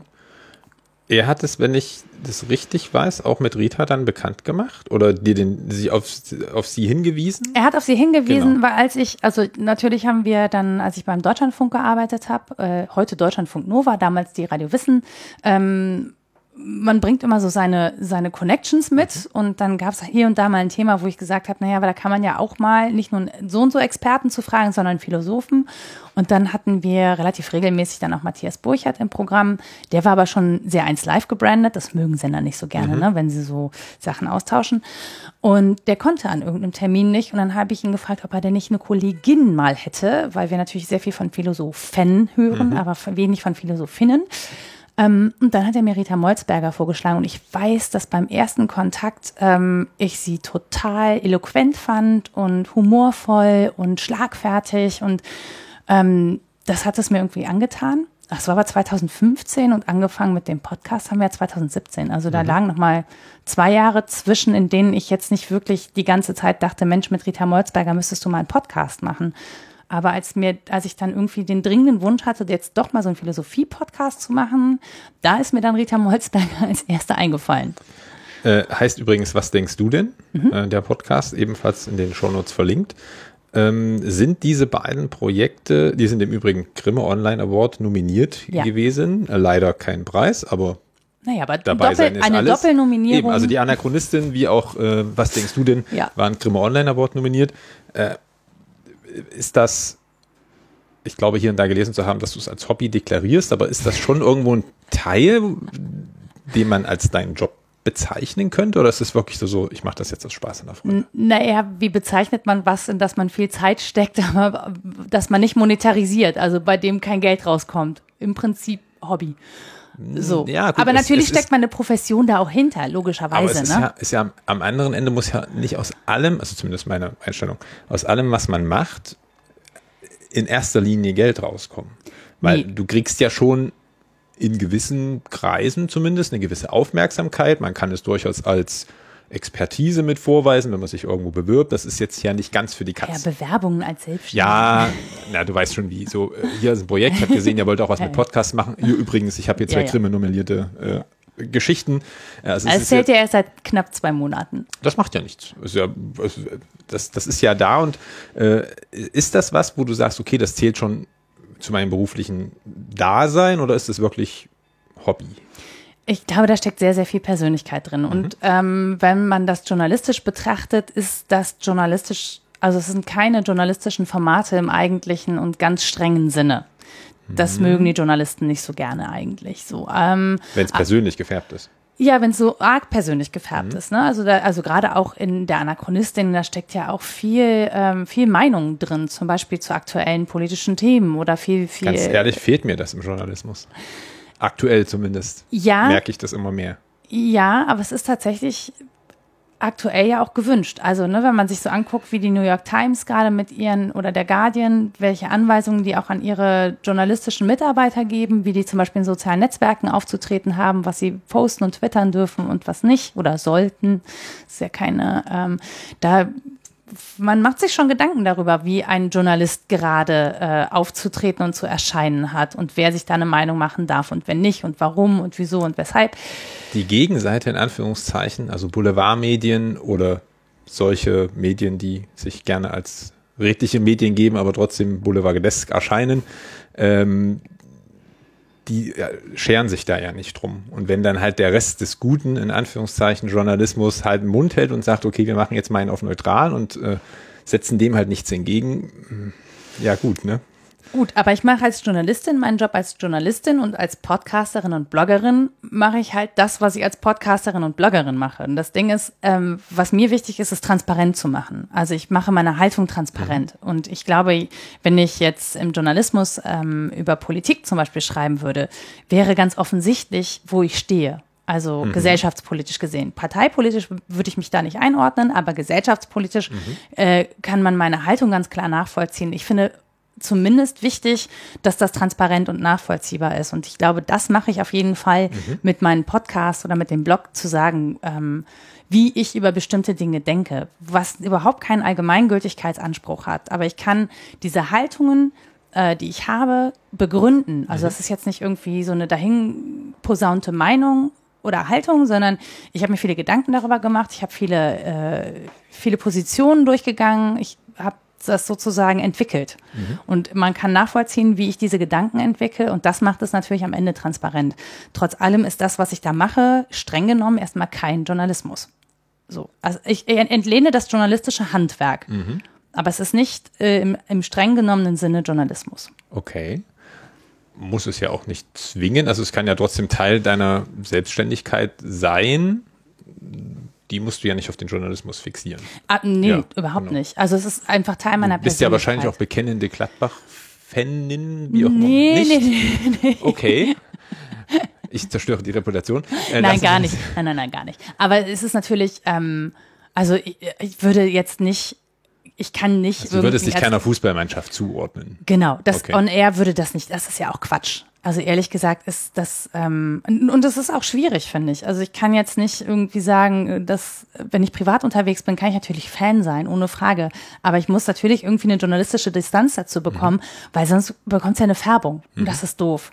Mhm. So. Und natürlich kann man aber trotzdem, wenn man möchte und wenn man das irgendwie nachvollzogen hat, sagen, wenn ich jetzt irgendwas über den FC sage, also ersten FC Köln, kann man immer noch sagen, ja, das ist, weil die ne, ne, ne Gladbach-Fan ist. Ähm, aber ich glaube, auch Fairness zum Beispiel äh, ist ja genau.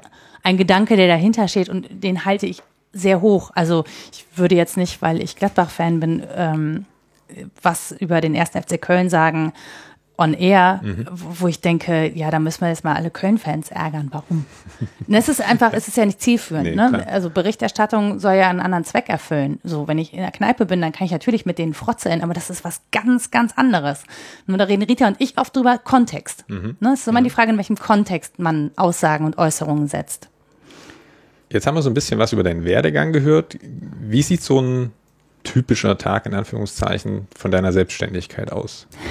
Gibt's das? Gibt's überhaupt eine Routine? In dem Sinne, dass du, wenn du magst kein 9 to 5 arbeiten, okay, du kannst ja deine ganzen Projekte schon ein Stück weit steuern. Andererseits bist du ja auch in festen Projekten eingebunden, wo du wahrscheinlich dich auch schon ein bisschen nach einem Redaktionsplan oder nach einem, ja. nach einem äh, Arbeitsplan richten musst und nicht einfach sagen kannst, du morgen komme ich erstmal um vier oder so.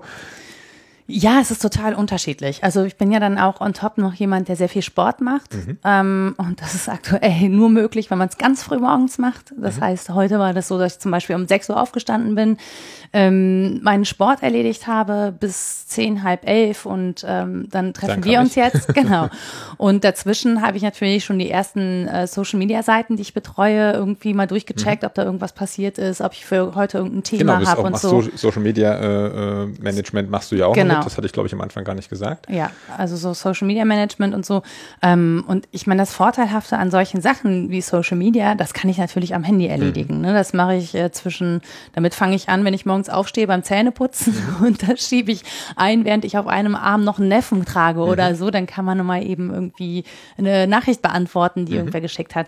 Und ich glaube, ich habe mir die Jobs so gesucht, dass das maximal flexibel ist. Ähm, wenn ich Redaktionswoche habe, das ist immer eine Woche am Stück, einmal im Monat für fünf Tage, ähm, dann bin ich natürlich anders unterwegs. Dann stehe ich morgens um vier auf, bin um halb sechs in der Redaktion oder um sechs, äh, arbeite dann bis ein oder zwei Uhr, kommt darauf an, welchen, welchen Frühdienst ich habe und leg den Sport dann halt später. Und wenn ich dann davon wiederkomme und vielleicht noch meine Neffen kurz besucht habe, dann arbeite ich halt noch mal bis zehn oder so. Aber jetzt zu sagen, wie sieht so ein typischer Tag Also aus? gibt es den gar nicht. Nö. Das Wochenende sieht nochmal ganz anders aus. Da dominiert natürlich Fußball den Zeitplan. Ne, dafür, das fängt, ich mache vor allen Dingen Bundesliga-Fußball. Das heißt, das fängt Samstag um 15.30 Uhr an. Ähm, wenn ich dann die Zeigler-Redaktionswoche habe, also ich arbeite auch für Zeiglers wunderbare Welt des Fußballs, fahre ich dann in die Redaktion, dann sitzen wir da zusammen so bis 20 Uhr und dann ähm, entwickeln wir schon mal Themen, die wir machen, gucken, wie der Austausch ist, ob ich schon irgendwas mitnehmen kann für den Sonntag, um die Sendung anzuteasen und, und, und. Ähm, und die Sendung ist zwischen 22.15 Uhr und 23.45 Uhr Startzeit. Die schieben uns immer mal ganz gerne. Ähm, dann gehe ich Sonntag halt um halb eins, eins im Bett und wenn ich Pech habe, habe ich dann Montag gleich wieder Frühdienst. Okay. Geht das um Also eine richtige weiter. Routine gibt es in dem Sinne nicht. Nee, ich glaube nein. Das kann, kann ich so behaupten. Musst du dich noch nach, du hast ja gesagt, du machst das jetzt schon äh, noch einige Jahre, hast ja da dir diese festen Projekte da auch entsprechend erarbeitet. Musst du dich noch damit befassen, in Anführungszeichen, Auftraggeber, Auftraggeberinnen zu suchen? Oder ist es so, dass du sagst, momentan bin ich da gut ausgelastet, ich habe da meine festen Projekte, das läuft, ich muss mich da jetzt in dem Sinne nicht sorgen? Äh, oder bist du immer noch so ein bisschen mit einem halben Auge sozusagen hier und da am gucken, ah, da ist irgendwas, das interessiert mich, das würde ich gern tun? Du guckst immer mit einem halben Auge. Also gerade, weil ich ähm, auch gerne Neues mache. Also ich mag Routine, zum Beispiel Zeigler ist die Redaktion, bei der ich wirklich am allerlängsten arbeite, weil sich das nie nach Routine anfühlt, weil das ein wirklich großartiges Team ist, weil das Spaß macht, weil das ähm, nicht normale Fußballberichterstattung ist, sondern weil wir immer auch die Chance haben, ein bisschen humorvoll kritisch auf die Situation im Fußball zu gucken. Und das macht einfach großen Spaß. Das äh, empfinde ich als sehr erfüllend, in diesem Team zu arbeiten. Ähm, und ansonsten gucke ich natürlich, oder ja, wenn ein spannendes Projekt kommt, dann gucke ich natürlich, wie ich das einpassen kann, ne? Oder ob ich mal was anderes aufgeben muss. Ähm, es wäre auch, glaube ich, nicht klug als Freiberufler, sich auf das zu verlassen, was man da hat, weil ich habe schon Sachen erlebt von festen Projekten, die veröffentlicht werden sollten und eine Stunde nach Veröffentlichung gesagt wurde, okay, nee, wir brechen das hier ab und ähm, machen vielleicht in einem halben Jahr weiter oder auch gar nicht. Und man hat das eingeplant, hat sich Zeit dafür ähm, geschaffen, hat andere Projekte abgesagt und steht dann plötzlich da mit einem riesen Loch. Also nicht nur zeitlich, das würde ich sogar begrüßen, sondern einfach auch finanziell. Ähm, das muss man immer im Hinterkopf also finde ich, immer im Hinterkopf haben, dass einfach so ein Projekt wegbrechen kann. Und es kann auch mal sein, dass einfach, wenn es doof läuft, zwei Projekte wegbrechen. Und dann muss man, ähm, das ist der Deal, auf den man sich einlässt. So, deswegen habe ich gerne mehrere Projekte parallel laufen und äh, überschlag mich lieber, als dass ich irgendwie eins zu wenig habe. Ich muss allerdings sagen, mit heutigen Verträgen sind Leute, die festangestellt sind, nicht zwingend besser dran. Das stimmt wohl. So. Die sehen es aber leider noch nicht so. Ja, So doch, die, die, unbefristet ist halt immer noch so, oh, Genau, die sehen das, die sehen das schon, aber es lässt sich gut ignorieren, weil man natürlich nicht die ganze Zeit gucken muss. Ne? Man, man kann sich natürlich eine gewisse Routine erarbeiten. Ähm, mir persönlich ist eine Routine nicht wichtig und ich finde Sicherheit an sich ist eh eine Illusion. Also es kann jede Sekunde irgendwas passieren, das meine Routinen für die nächsten Jahre einfach über den Haufen wirft. Und ich glaube, wenn man sich damit mal abgefunden hat, äh, kommt einem diese Selbstständigkeit gar nicht mehr so gefährlich vor, wie es so von außen Satz. aussieht. hattest du eine, ich kenne, glaube ich, die Antwort schon, weil wir ja schon geklärt haben, dass du dir eigentlich nicht so viel Gedanken drüber gemacht hast am Anfang, aber hattest du so eine gewisse Vorstellung, wie Selbstständigkeit ist? Du hast ja gesagt, du hast das mit deiner Mutter schon, sag mal, von früh auf so ein bisschen miterlebt. Also gab es so ein, so eine, so, eine, so eine Vorstellung, so eine Erwartungshaltung, die du an diese freiberufliche selbstständige Tätigkeit hattest? Ja, ich hatte diese Erwartung, dass man äh, morgens in Ruhe im Café sitzen kann, den Laptop aufklappt und so wie man das auf diesen ganzen Insta-Stories sieht, das funktioniert in meinem Leben definitiv nicht so. Also das ist ganz anders, okay. als dass ich sitze wenig in Cafés. In den letzten drei oder vier Jahren war ich auch wenig abends weg, weil ich sehr viel Frühdienst gearbeitet habe und so. Also ähm, das, äh, bei mir läuft das anders als bei vielen anderen oder bei den Menschen, die irgendwie Influencer oder Blogger sind. und das, aber äh, ja. Alle, ich glaube, bei den wenigsten Bloggern läuft das so. Ja, oder so wie es halt aussieht. Aber es ist, ähm, ja, und was ich halt von vornherein wusste, ist, dass ich meine Rechnungen selber machen muss. Also, mhm. dass ich Abrechnung machen muss. Mhm. Ich glaube, das ist so mit das Wichtigste, also es klingt bescheuert, ne? aber am Ende des Tages ist natürlich das, das, was dir sichert, dass dein Geld regelmäßig reinkommt. Einer meiner liebsten Bereiche in der Selbstständigkeit. Ich schreibe genau. sehr gerne Rechnungen.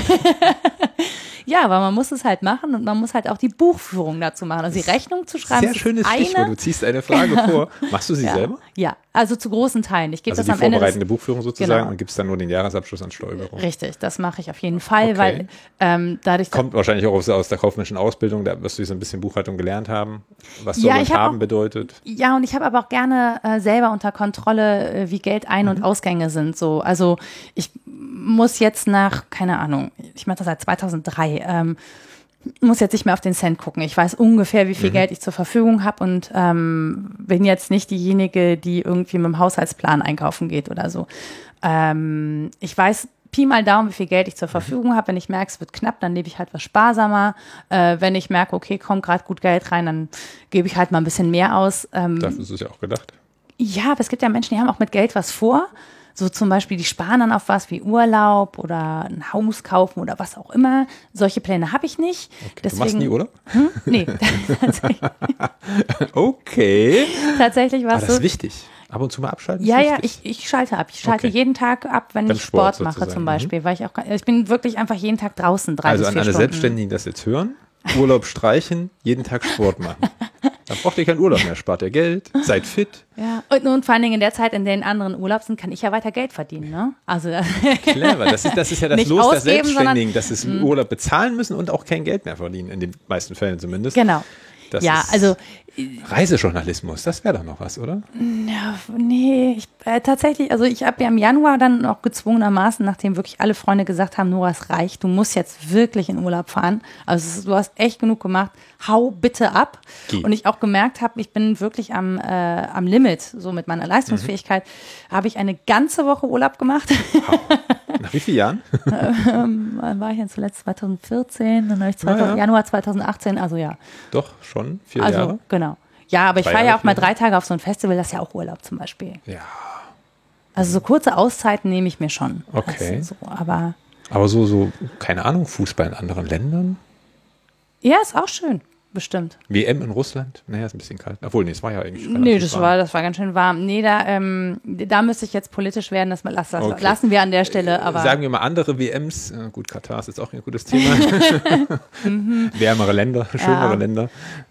Ja, ach, ich, keine Ahnung. Also das mit, mit Reizt dem, dich nicht. Hm? Reizt dich nicht so?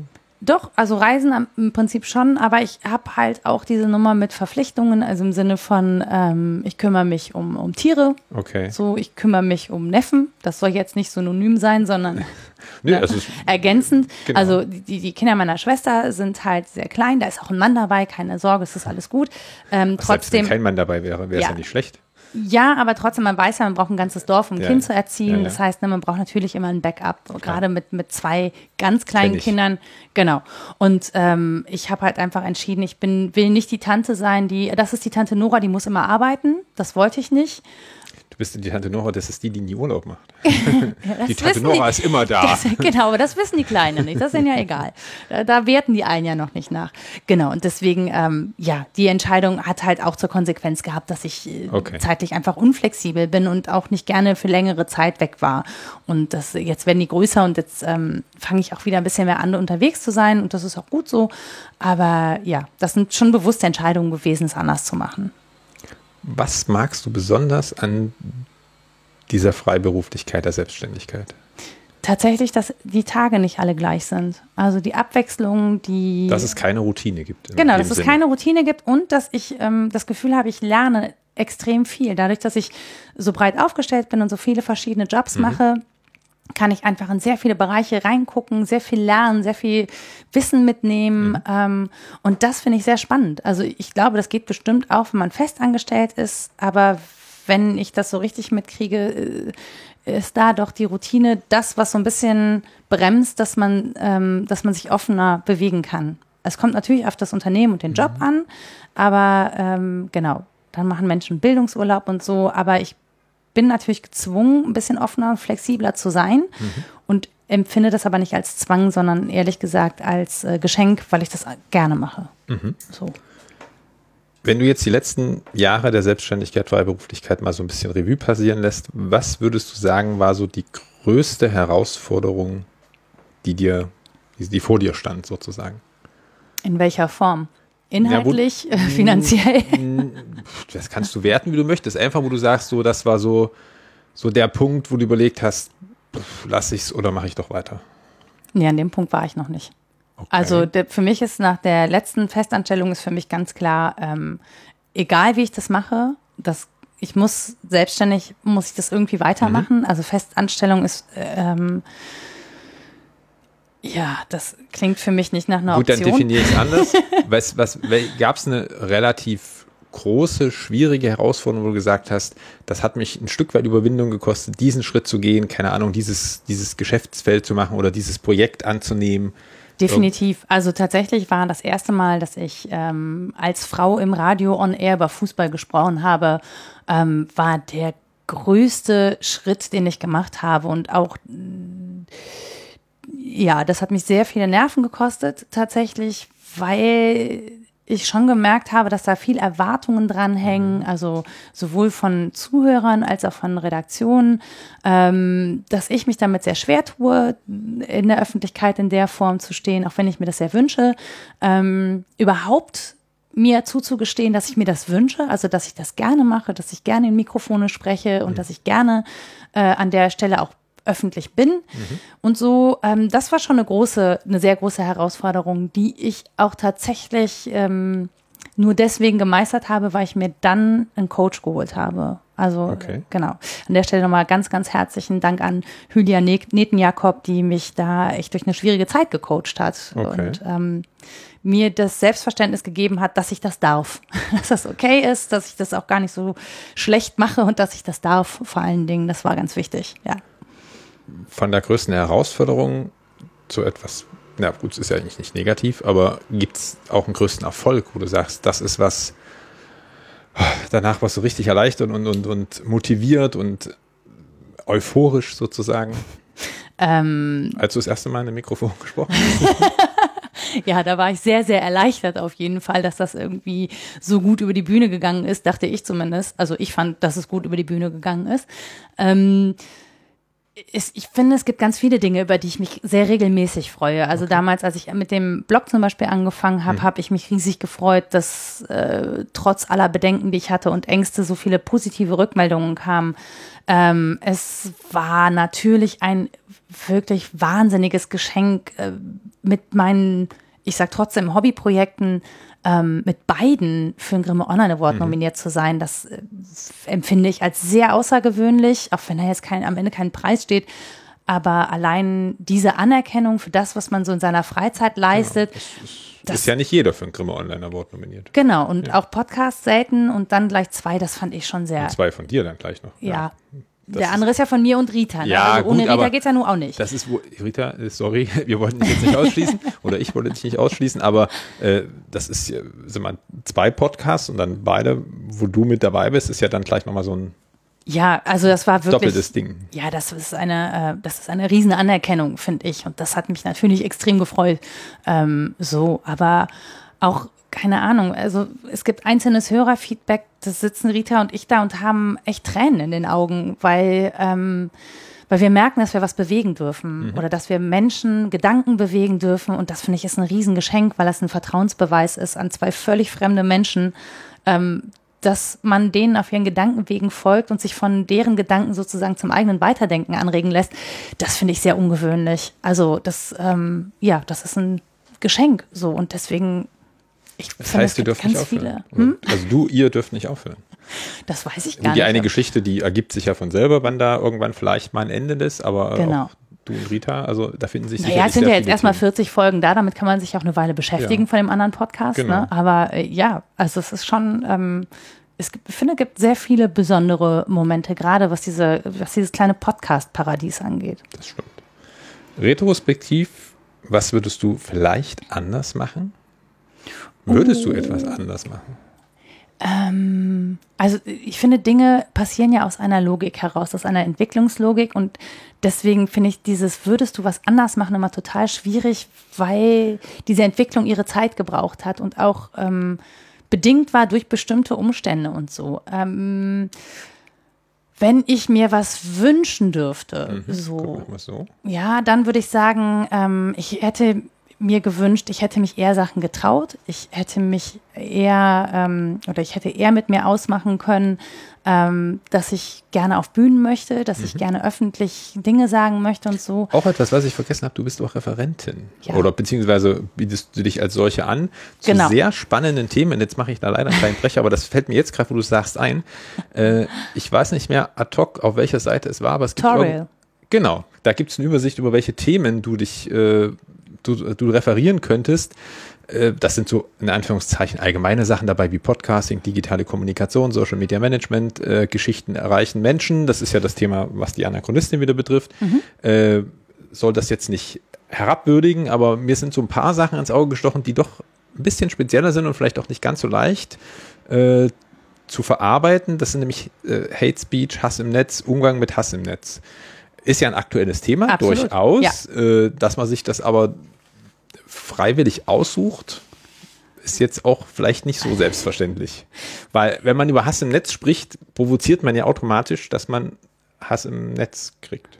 Mm, nee, so ein bisschen. Das, das, naja, ich, wie gesagt, ich bin Social Media Managerin, mhm. ne? Und gerade wenn du für Medien arbeitest, natürlich bekommst du dann Hass im Netz. Aber jetzt nicht als ich als Person, sondern ich Weil als es Vertreterin. Es ist nicht immer ersichtlich, dass du als Person dahinter Genau, stehst, richtig. Hm? So und ähm, stellvertretend für die Medien, in denen ich arbeite oder für die Themen, die da behandelt werden. Und äh, ich finde, dass wenn man Diskussionsräume aufmacht im Netz, dass man verantwortlich ist für deren Moderation. Und Hass im mhm. Netz kann da entstehen, wo eben nicht äh, moderiert wird und nicht entsprechend kommentiert wird und nicht eingegriffen wird. Ähm, das kann man sehr schön beobachten äh, unter, ja, unter Posts von zum Beispiel, ähm, was war das? Klaus Strunz hatte irgendwie was erzählt über Geflüchtete. Egal, was er erzählt, glaube ich. Ja, so, aber die, ähm, der, der Facebook-Video war nicht moderiert. Mhm. So, und ähm, dann sieht man, was passiert. Und das geht halt nicht. Also das Internet ist kein rechtsfreier Raum und wir brauchen Menschen, die das moderieren und wir brauchen auch diejenigen, die sagen, sorry, das hier ist strafrechtlich relevant und damit das strafrechtlich verfolgt werden kann. Wenn ich als Medium einen Diskussionsraum aufmache, bin ich natürlich für den Ton darin verantwortlich. Mhm. Ja? Also ich weiß ich nicht. Also ich gehe ja auch nicht in Rudel Wölfe, schmeiß Fleisch in die Mitte, mach zu und guck, wer am Ende überlebt. So. Ja, kann man Nette machen. Analogie. Ja, ja, aber das ist halt, ne, natürlich, wenn ich, wenn ich einen Brocken hinwerfe ja. und ich weiß, das ist emotional und natürlich bedingt auch äh, ein soziales Netzwerk wie Facebook das, weil sie natürlich auf Emotionalität setzen, muss ich das trotzdem kanalisieren. Das ist meine Aufgabe als Medium. Ich habe da eine Verantwortung. Das mhm. heißt nicht, dass ich Meinung unterdrücke oder zensiere oder so. Das sehen diejenigen dann ein bisschen anders meistens. Ja, aber das lässt sich ja auch gut begründen. Also es ja. gibt ja Gesetze. Ja. Es gibt ja Gesetze, die kann ich anführen, so, aber da muss eine Ausbildung her und da muss auch ein Verständnis her. Und deswegen habe ich mir die Themen ausgesucht, um einfach zu sagen, ähm, ne, wir müssen uns alle lieb haben, ist natürlich sehr utopisch und auch naiv. Und darum geht's auch gar nicht. Aber man es ist schon wichtig, Grenzen aufzuzeigen und zu sagen, okay, hier verlassen wir den Bereich ähm, dessen, was sagbar ist im Sinne des Gesetzes. Mhm. So und nicht im Sinne der Facebook-Richtlinien.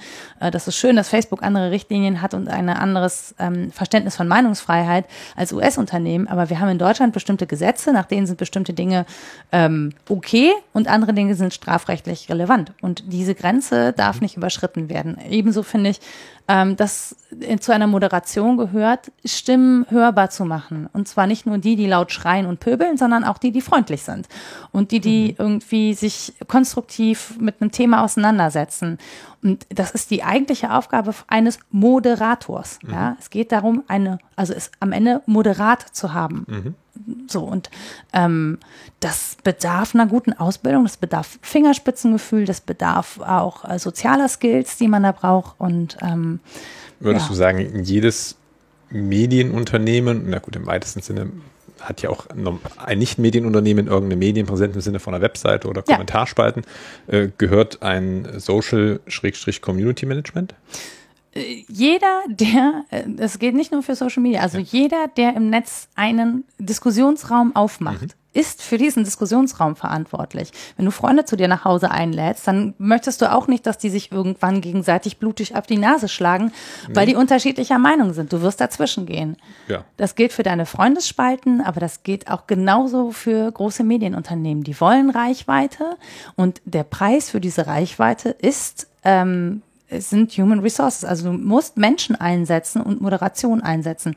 Kannst du das nicht leisten? Solltest du es nicht tun. So. Ja, das heißt vielleicht weniger Themen und die dann aber bitte auch ähm, nicht nur mit einer Person. Es ist ja häufig so, dass auch nur eine Person zuständig ist. Und die ist. dann auch noch schlecht bezahlt.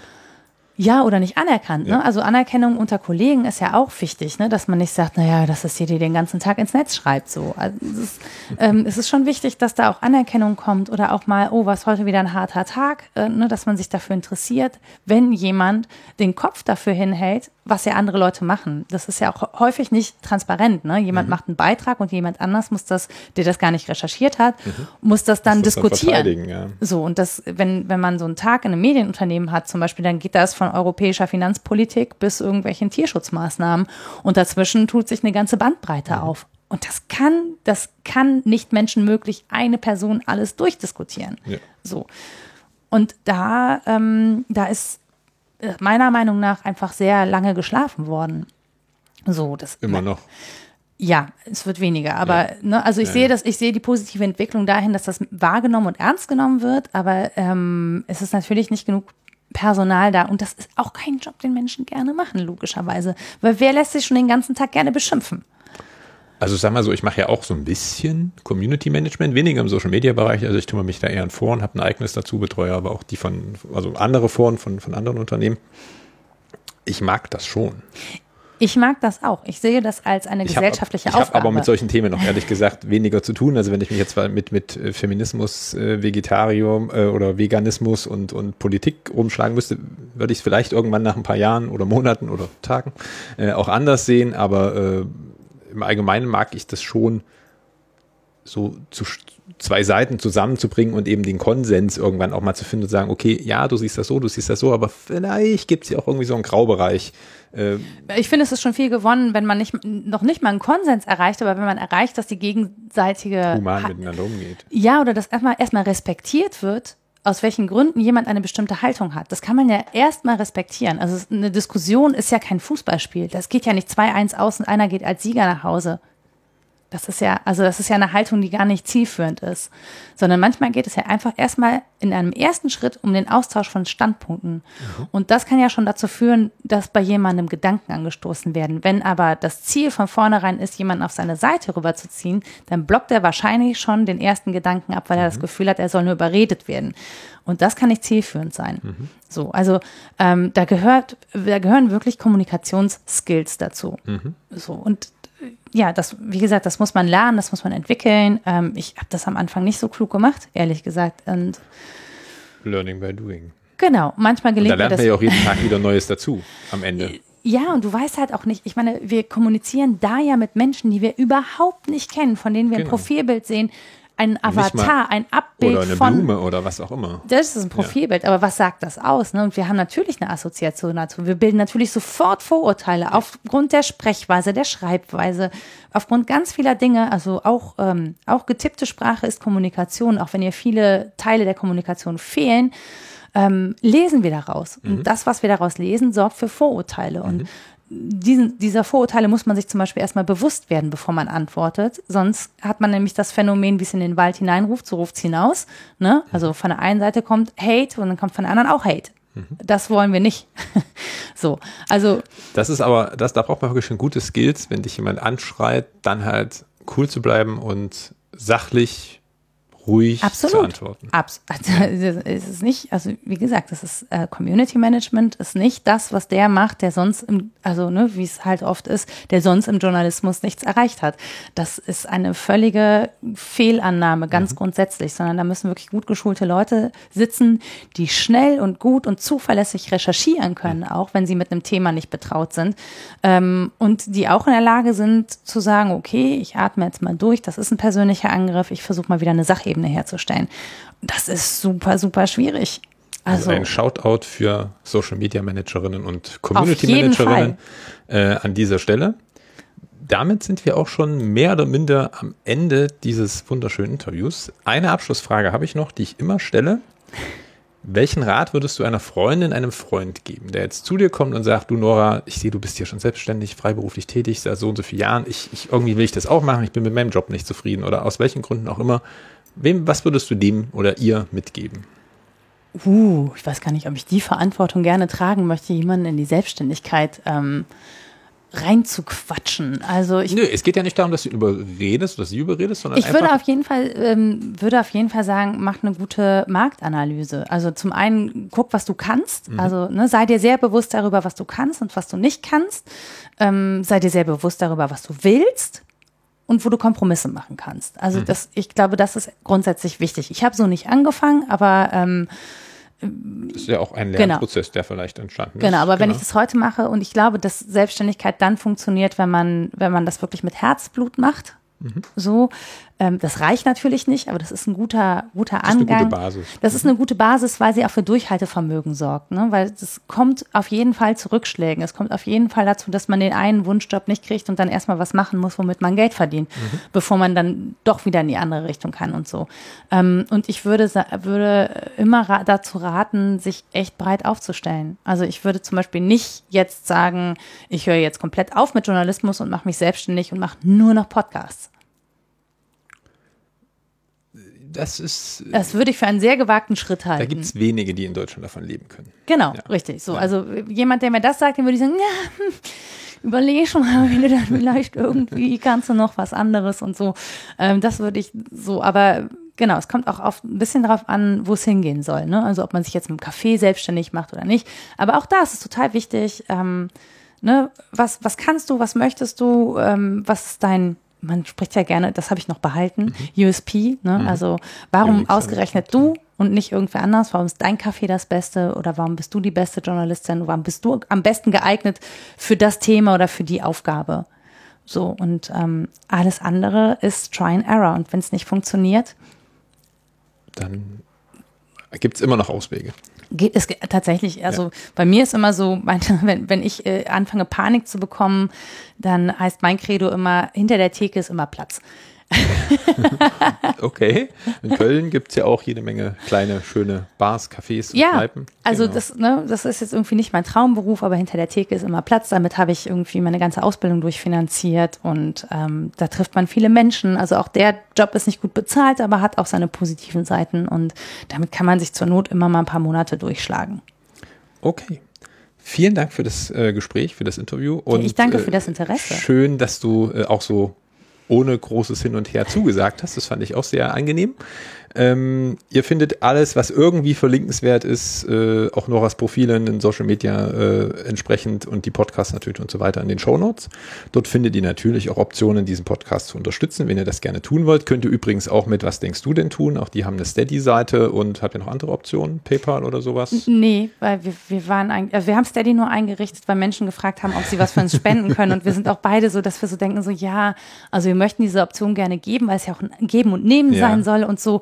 Aber wir sind jetzt irgendwie nicht so, wir sind nicht so gut darin, dafür Werbung zu machen. Ich auch nicht, aber ihr findet dennoch in den äh, Shownotes entsprechende Links, äh, wo ihr diese Projekte gerne unterstützen könnt, sowohl die von Nora als auch meines. Äh, es gibt ja doch hier und da mal ein paar Ausgaben, die man damit sich vielleicht decken kann, Equipment, Reisekosten und so weiter und so fort. Äh, ja, es ist ein sehr sonniger Tag in Köln. Ich genieße den jetzt noch etwas und wünsche Das kann dir man hier natürlich, sehr gut. Ja, das weiß ich. Ich habe hier schon ein bisschen was gesehen. Ich war ja auch schon ein paar Mal in Köln vorher. Äh, ja, wünsche dir noch einen schönen Tag äh, mit ein bisschen freiberuflicher Tätigkeit, nehme ich an. Auf dass du jeden Fall. Ja, bisschen- da kommt gleich noch was. ja, das ist sehr gut. Und dann, ja, bis demnächst. Dankeschön. Tschüss. Tschüss.